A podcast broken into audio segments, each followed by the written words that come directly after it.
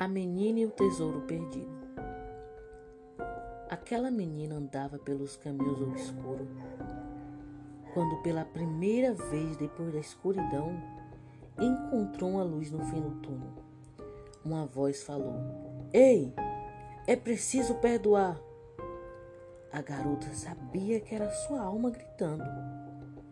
Não conseguia perdoar de forma alguma. Parece que a esperança sempre sabia quando ela estava prestes a desistir. Encontre o tesouro perdido, dizia. Isso era o bastante.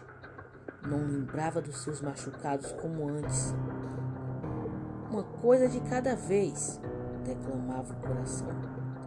Porém, ela, na verdade, pensava: um perdão de cada vez. Precisa de tempo não ia conseguir sem ele. E sabia que a jornada do perdão é um caminho bom que a levava diretamente ao tesouro perdido. Um perdão de cada vez para o tesouro perdido encontrar.